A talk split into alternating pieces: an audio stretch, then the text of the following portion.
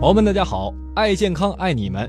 之前呢，我们聊了蛋白质、脂肪和糖，今天我们读《吃的营养科学观》的第七章，哪种杏生长在哪儿？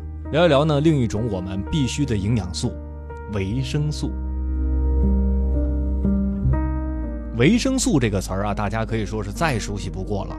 戴维斯女士呢，在本章的开篇简单的将它称为是一种保持细胞正常功能的化学物质。在通常情况下呢，我们的身体是无法产生维生素的。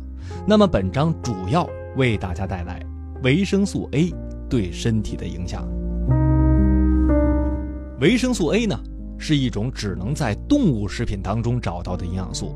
它是由一种黄色素胡萝卜素在动物或人体内形成，植物当中呢是不含有维生素 A 的，但是许多蔬菜和水果都会含有胡萝卜素，它在人体当中啊就可以被分解为维生素 A。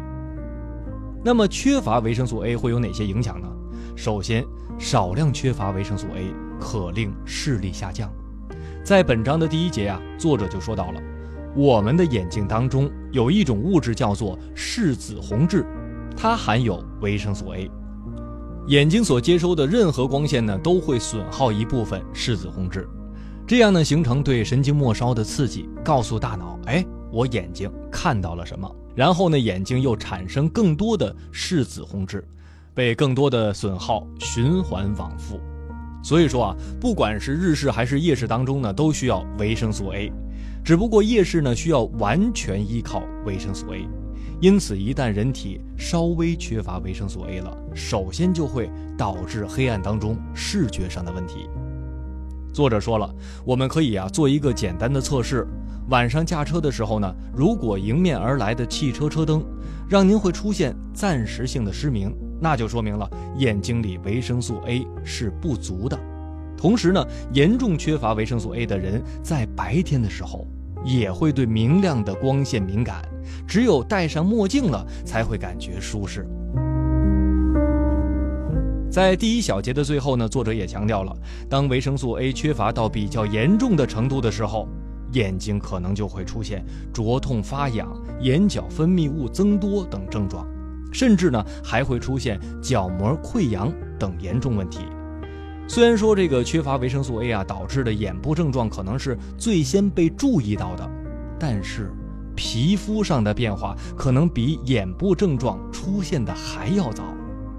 在本章的第二节开头，作者说了，当身体缺乏维生素 A 时，皮下组织细胞死亡脱落，这些死亡的细胞呢将阻塞毛囊和毛孔，皮肤将变得干燥而粗糙。同时呢，由死亡细胞和油脂结合而成的堆积物会使毛孔增大，出现黑头、粉刺等等问题。当皮肤出现问题的同时，我们的头发也会变得干燥、缺少亮泽、头皮屑增多等等，而且呢，手指甲也容易断裂或隆起成棘状。最后呢，维生素 A 还能保护我们的黏膜组织，这些组织呢都处于身体内部，例如我们的喉咙、鼻子等等。如果饮食当中含有足够的维生素 A，这些黏膜呢就会不断的分泌出粘液，粘液覆盖在细胞的上边，会防止细菌的侵蚀，还能起到清洁皮肤的作用。哈佛大学医学院的沃尔巴克博士就指出了。当身体缺乏维生素 A 时，黏膜细胞比正常情况下生长、死亡的速度要快很多。由于死亡的黏膜细胞呢无分泌粘液，因此它们的表面就无法得到冲刷，其自我保护能力丧失，细菌呢在这种环境下大量的繁殖。黏膜的变化呀，最早容易会出现在我们的支气管和肺部、子宫和阴道内。死亡细胞的堆积呢，可能导致女性白带增多。另外呢，还经常伴有月经量明显增大。这么来跟您说啊，身体任何部位堆积的死亡细胞都可能形成囊肿。说了这么多了，那么到底哪些食物富含维生素 A 呢？我们又该怎么吃呢？